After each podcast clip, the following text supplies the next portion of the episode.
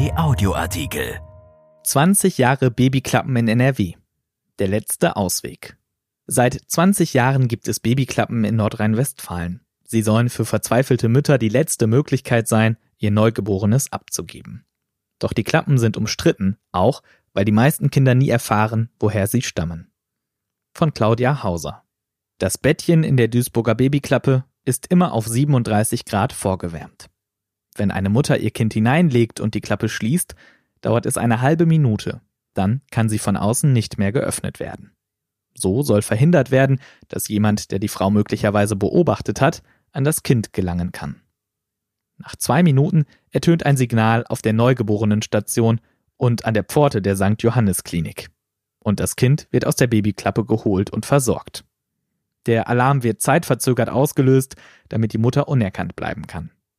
Im vergangenen Jahr schrillte der Alarm zweimal, in beiden Fällen lag ein Neugeborenes im Bett. Die Duisburger Babyklappe ist eine der ersten in NRW.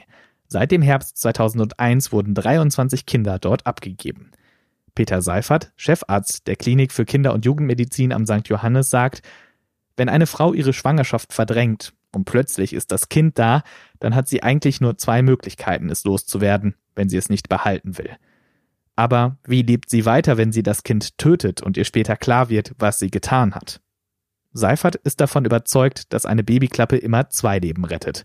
Das des Kindes und das der Mutter. Seit 20 Jahren gibt es in Nordrhein-Westfalen Babyklappen oder auch Babyfenster. Die erste Babyklappe Deutschlands wurde bereits ein Jahr vorher, im Jahr 2000, in Hamburg eröffnet. Babyklappen sollen Frauen in Not die Möglichkeit bieten, ihr Kind anonym abzugeben.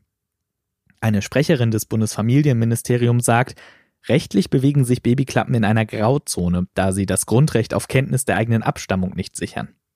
Ein Kind hat außerdem das Recht auf Unterhalt und zu wissen, wer sein leiblicher Vater ist.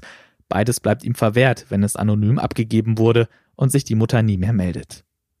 Weil der Betrieb der Babyklappen rechtlich nicht geregelt ist, wird die Zahl der abgegebenen Kinder statistisch nicht erfasst. Studien haben aber gezeigt, dass in Deutschland etwa 100 Kinder pro Jahr in Babyklappen abgegeben werden. In NRW gibt es etwa 25 Babyklappen. In Duisburg etwa wurden in der ganzen Zeit 23 Kinder abgelegt, wie Kinderarzt Seifert sagt. Das Schönste ist, wenn die Mütter die Kinder zurücknehmen, sagt er. Viermal ist das in Duisburg bisher passiert. Auf dem Wärmebett liegt ein Brief an die Mutter, in dem in zehn Sprachen genau beschrieben ist, was sie tun muss, wenn sie es sich doch noch anders überlegt.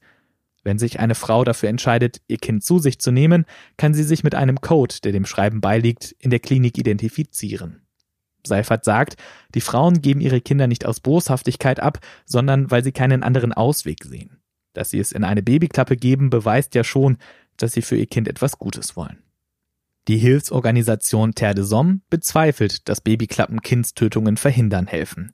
So sei die Zahl der Kindstötungen durch die Installation der Klappen nicht zurückgegangen, wie eine Sprecherin mitteilt.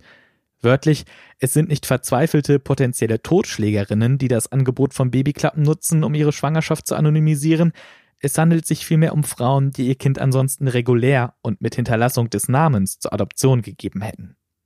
Babyklappen würden es diesen Frauen ermöglichen, sich ihrer Verantwortung auf einfachste Weise zu entziehen. Als Gründe nennt die Organisation etwa die Vertuschung eines Inzests, einen Seitensprung mit Folgen, die Abschiebung eines schwerbehinderten Kindes oder den Druck von Eltern, Angehörigen oder des Partners auf eine Frau, die ungewollt schwanger geworden ist. Zitat Für die Kinder bedeutet das, sie erfahren nie, wer ihre leiblichen Eltern sind. Eine Antwort darauf sei aber von großer Bedeutung. Wörtlich, das wissen wir aus unserer langjährigen Adoptionsarbeit.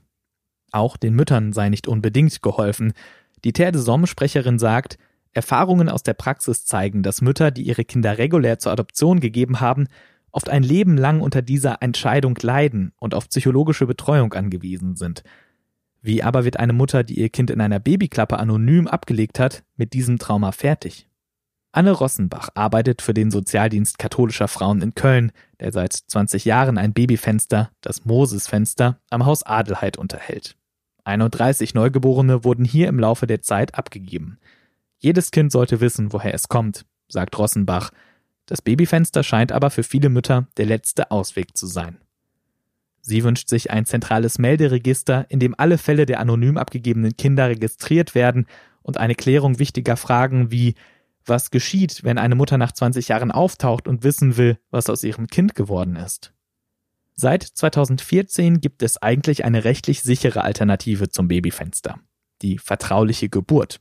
Die Sprecherin des Bundesfamilienministeriums sagt, sie ermöglicht dem Kind nach 16 Jahren Kenntnis über seine Abstammung zu erlangen und bietet für Mutter und Kind die erforderliche medizinische Betreuung.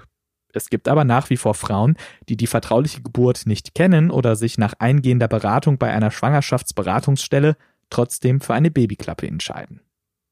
Zum Schutz des Kindes sei das Angebot an Babyklappen deshalb weiterhin für verzweifelte Frauen von Bedeutung. Anne Rossenbach hat einmal erlebt, dass ein Kind sehen wollte, wo seine Mutter es abgegeben hat. Das Kind kam mit seinen Adoptiveltern und wir konnten ihm nur die Babyklappe zeigen und eine Decke, die wir in das Kinderbett legen. Wer seine Mutter ist und warum sie es weggegeben hat, wird auch dieses Kind nie erfahren. Erschienen in der Rheinischen Post vom 19. Januar 2021 und bei RP Online. RP Audioartikel. Ein Angebot von RP Plus.